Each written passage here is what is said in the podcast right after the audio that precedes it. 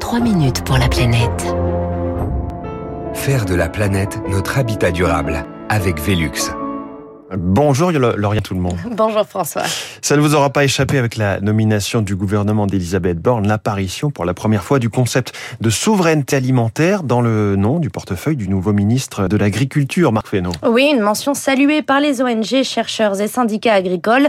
C'est même au cœur des revendications politiques de la Confédération paysanne, son porte-parole Nicolas Giraud. C'est plutôt euh, un bon signal. La souveraineté alimentaire, à la fin des années 90, c'est euh, la Via Campesina, le syndicat des paysans au niveau mondial, qui euh, a déposé cette définition. C'est le droit des peuples et des États à établir leur politique agricole et alimentaire sans dumping vis-à-vis des pays tiers. Problème, le concept actuel de souveraineté alimentaire s'est bien éloigné de sa définition d'origine.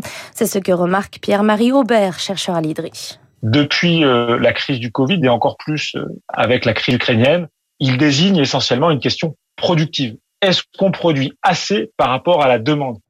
Des crises qui menacent surtout la sécurité alimentaire des animaux plutôt que celle des humains, souligne le chercheur. Le pois, le soja, un peu de tournesol sont importés en partie d'Ukraine, pour beaucoup des États-Unis et du Brésil, parfois issus de la déforestation.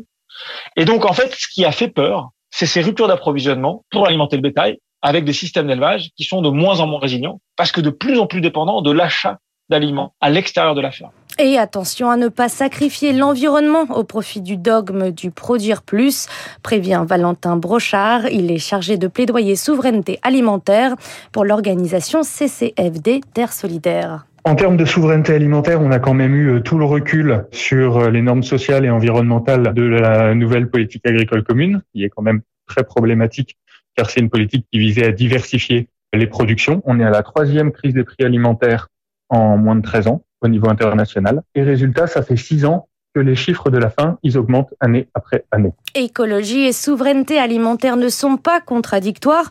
Au contraire, ils sont interdépendants selon Nicolas Bricas du Centre de recherche agronomique pour le développement. On a absolument besoin de changer de système pour garantir une capacité de production à moyen et à long terme.